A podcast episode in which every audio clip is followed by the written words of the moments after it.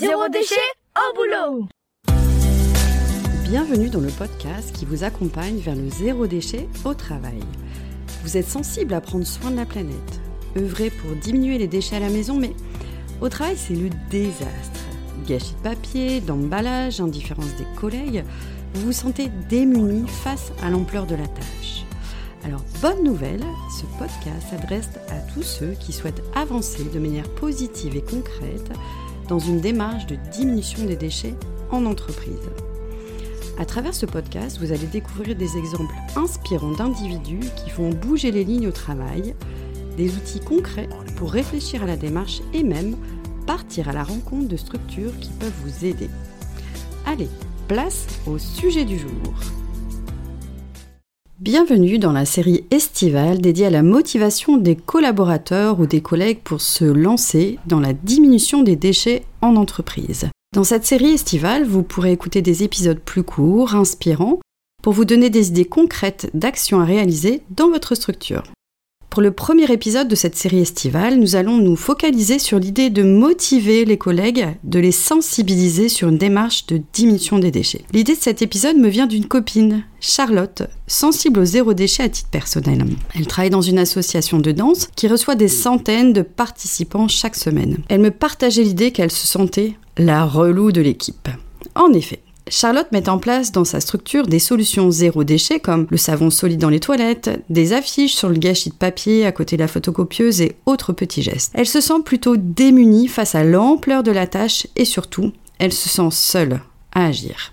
Alors voici quelques pistes de réflexion pour aider Charlotte et toutes les personnes qui vivent la même situation à garder le cap. Alors selon moi, une manière d'impliquer les collègues ou les collaborateurs, c'est de donner du sens aux actions écologiques mises en œuvre dans une structure. C'est l'idée de sensibiliser. Si on regarde l'étymologie euh, du mot euh, sensibiliser, cela signifie de rendre sensible, de rendre réceptif, attentif à quelque chose pour lequel on ne manifestait pas d'intérêt auparavant.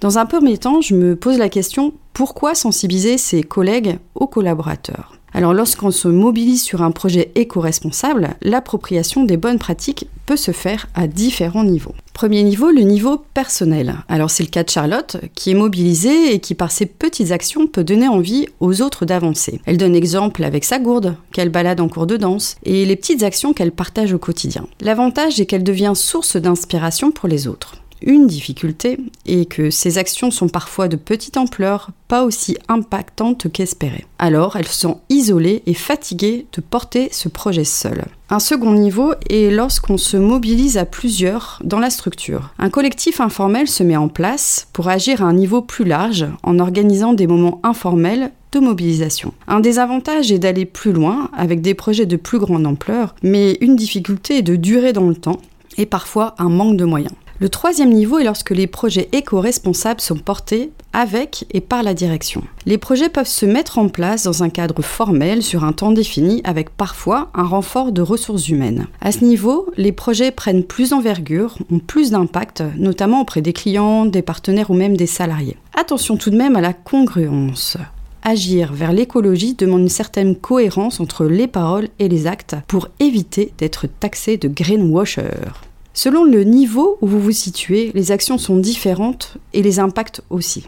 Il existe de nombreux bénéfices à mettre en place des actions autour de la diminution des déchets et pas toujours ceux attendus au départ. Je parlerai d'effets qui se coulent. En effet, voici quelques-uns à la volée. Premier bénéfice, la stabilité de l'équipe.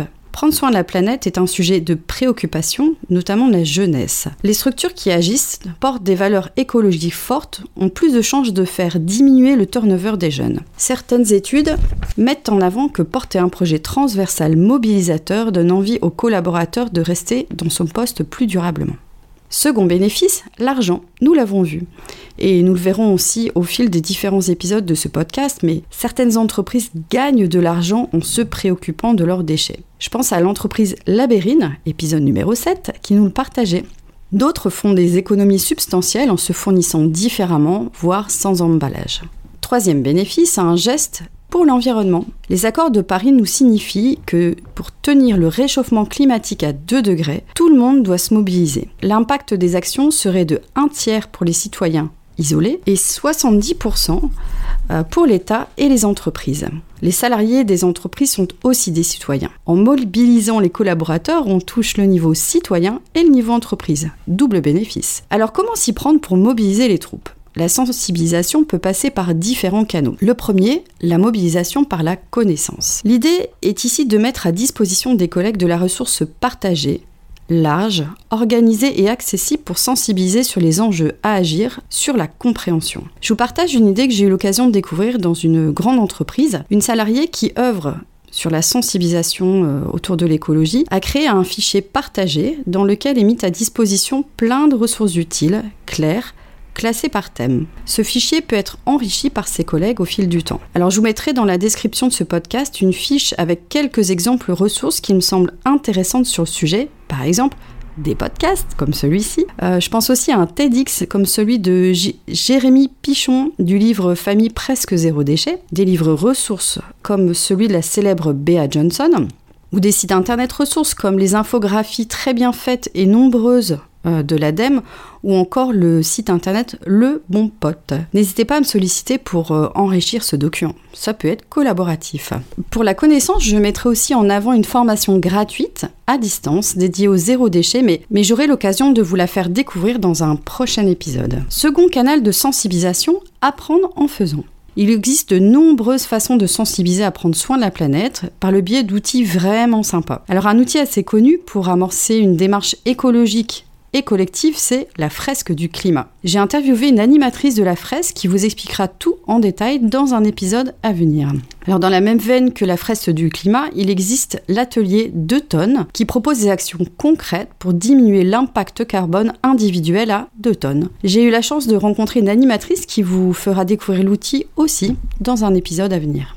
Une façon impactante de mobiliser les troupes est d'aller constater l'envers du décor et de partir en visite dans un centre de tri pour constater par vous-même que ça déborde et aussi de comprendre les impacts des déchets. C'est souvent édifiant. Autre piste euh, pour apprendre euh, plus concrètement, euh, je pense à l'exposition photo 365 Unpacked d'Antoine Repessé. Allez la découvrir sur internet, elle est très parlante. Le photographe a collecté des déchets en nombre, comme par exemple des bouteilles plastiques, qu'il a ensuite mis en scène. on y voit par exemple une personne assise dans sa cuisine envahi d'une montagne de bouteilles plastiques. À travers euh, ces photos, l'artiste a voulu mettre en avant que l'envahissement des déchets est vraiment important et surtout son impact. L'expo est bluffante, dérangeante et fera certainement causer devant la machine à café. J'aime bien aussi l'idée de faire ensemble. Alors si vous avez une collègue qui fabrique sa lessive ou sa crème de jour, peut-être peut-elle partager ses idées, son savoir aux collègues sur un temps de pause du midi par exemple. Effet lien social positif garanti. Après l'apprentissage par la connaissance,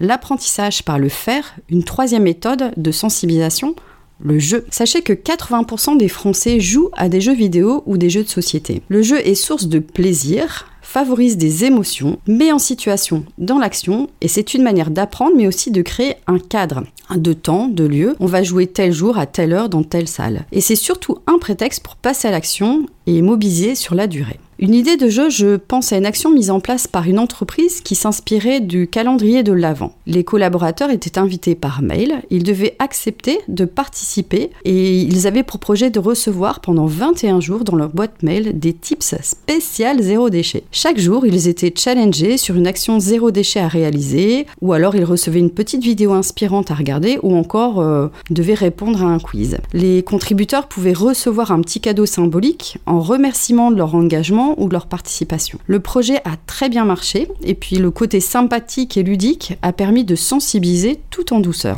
Alors si vous n'êtes pas inspiré pour bâtir de A à Z de ce genre de démarche, sachez qu'il existe des formats tout faits euh, de, de, ce type de challenge écologique, comme celui porté par l'association Ma Petite Planète, qui propose des défis quotidiens durant trois semaines pour faire avancer vers l'écologie. Les défis ont un impact aussi bien sur l'individu que sur le collectif. Dans l'idée de créer des challenges, alors pourquoi pas s'appuyer sur le collectif pour organiser un ramassage de déchets euh, Nous en reparlerons aussi lors d'un prochain épisode vers la fin de l'été avec le fondateur du World Cleanup Day en France. Pour les sportifs, le ramassage peut aussi se faire sur un temps de footing entre midi et deux. Pourquoi pas?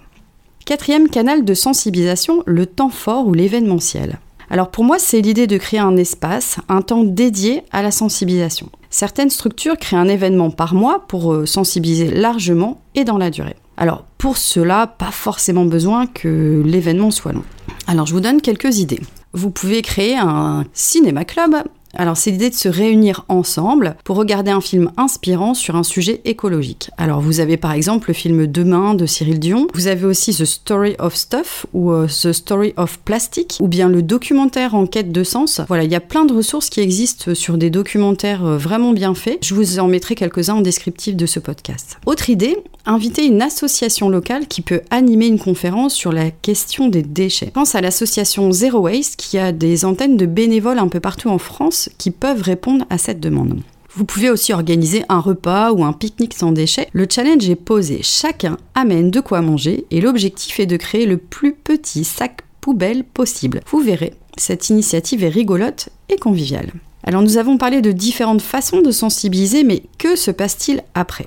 Idéalement, après cette phase de sensibilisation, repérer les forces vives, trouver les ambassadeurs à travers les personnes les plus assidues ou les plus enthousiastes lors des temps de rencontre. Ce sont eux qui vont donner l'élan, qui vont permettre d'incarner les projets. Avec ce nouveau collectif, allez foisonner, brainstormer sur des idées d'action à mettre en place euh, pour votre structure. Si le collectif se heurte à l'habituelle réponse des collègues qui Oh, j'ai pas le temps, alors je proposerai quelques pistes et réaliser des challenges courts comme par exemple euh, un temps sur une heure du midi ou euh, des conférences express ou encore un petit atelier pratique.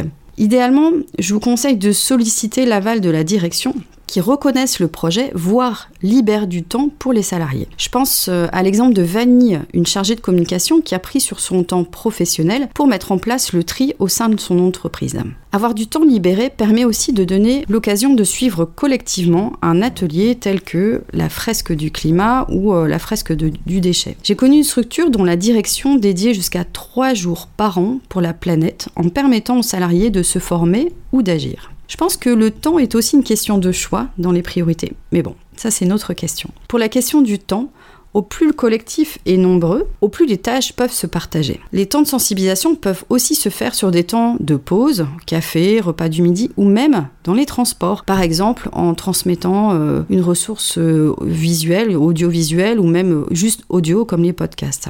Alors pour les super pressés, collecter des ressources à diffuser qui durent moins de 3 minutes comme euh, des tutos, des podcasts, des films, bon, c'est déjà ça de prix. En conclusion, pour que vos projets de sensibilisation, de motivation des troupes se mettent en place, je vous invite à l'endurance. C'est une course de fond avec des actions qui se font dans la régularité pour les rappeler aux bons souvenirs de vos collègues. Avec beaucoup d'humilité, mais surtout du plaisir un petit pas à la fois. Alors comme le disait Spinoza, si vous voulez augmenter votre puissance d'agir, il faut trouver la joie. Et pour toutes les charlottes du monde, je dirais, à force de planter des graines, la forêt va grandir. Merci pour votre écoute. Retrouvez un nouvel épisode chaque mardi dès 7h du matin. Et si vous voulez suivre les publications du podcast Zéro déchet au boulot, inscrivez-vous à la newsletter et vous recevrez dans votre boîte mail l'accès à chaque nouvel épisode. Vous retrouverez le lien dans le descriptif. Je suis Sophie Free. Dans la vie, je travaille pour sensibiliser au développement durable et je parle notamment du zéro déchet. Pour cela, je propose des ateliers, des conférences, des formations professionnalisantes, un blog, Sophie au naturel, et je suis aussi auteur de livres sur le sujet. Retrouvez toutes mes informations sur le site sophie-o-naturel.fr. Au plaisir